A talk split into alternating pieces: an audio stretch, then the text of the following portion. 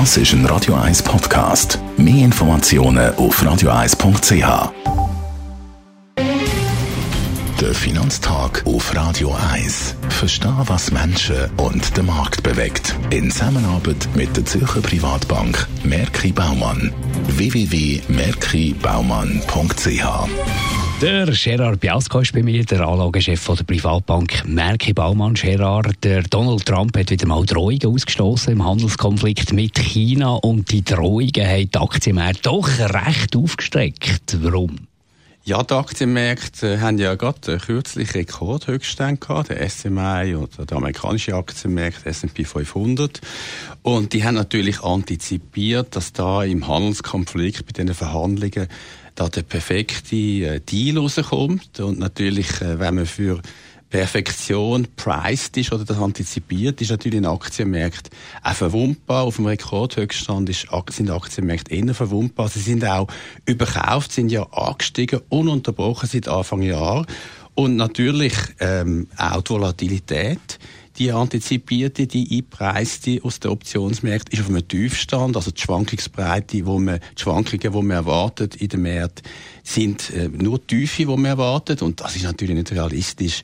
Ähm, ja, man muss sagen, eine Konsolidierung oder Korrektur ist fällig gewesen und der Trump, ja, lange hat man nicht mehr gehört, meldet sich wieder mal zurück, oder? Und ist immer wieder auch halt für eine negative Überraschung gut. Warum macht er das? Was ist seine Agenda? Ja, das ist genau wegen der Aktienmärkte auch eigentlich, oder?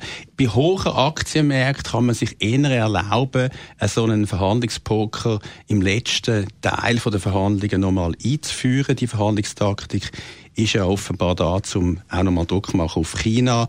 Die amerikanische Wirtschaft meinte Donald Trump, ist auf dem Rekordhöchststand wie die Aktienmärkte. Nein, das stimmt nicht. Natürlich ist die Wirtschaft in Amerika nicht so stark wie die Aktienmärkte das glauben lassen. Auch der Konsum hat bereits angefangen abzugehen. Ich gehe davon aus, dass wenn jetzt also wirklich die Tarife würden von 10 auf 25 Prozent erhöht werden und äh, ausgeweitet werden auf alle Importe aus China, also da könnte die amerikanische Wirtschaft durchaus ein halbes Prozent bis ein Prozent sogar verlieren und die Weltwirtschaft natürlich sogar noch ein bisschen mehr, die chinesische noch mehr. Also da muss man sicher aufpassen. Der Trump meint, die amerikanische Wirtschaft ist so stark wie der Aktienmarkt, aber die Verhandlungstaktik ist nicht ganz ungefährlich. Ja, ein bisschen konkret werden, was ist in diesen Märkten jetzt sinnvoll? Ja, also wir haben jetzt am letzten Investmentkomitee vor äh, drei Wochen haben wir beschlossen, aufgrund von den überkauften Aktienmärkten perfekt äh, einpreiste Szenarien der Aktienmärkte zum ersten Mal das Jahr, dass wir jetzt äh, Gewinn mal mitnehmen. Ich finde, das ist sinnvoll, auch mal Gewinn mitzunehmen. Das ist kein äh, pessimistisches Szenario, aber man muss einfach einmal können Gewinn mitnehmen. Und wir haben das natürlich gemacht. Ich glaube, das ist auch sinnvoll über die Schwellenländer, weil die sind natürlich empfindlich auf jede Störung äh, in den Beziehungen zwischen zwischen Amerika und China, gerade jetzt in, den, in dem Handelsstreit. Danke vielmals für die Einschätzungen, Gerard Biasco, der Anlagechef der Privatbank Merki Baumann. Der Finanztag gibt es auch als Podcast auf radioeis.ch. Präsentiert von der Zürcher Privatbank Merki Baumann. www.merkibaumann.ch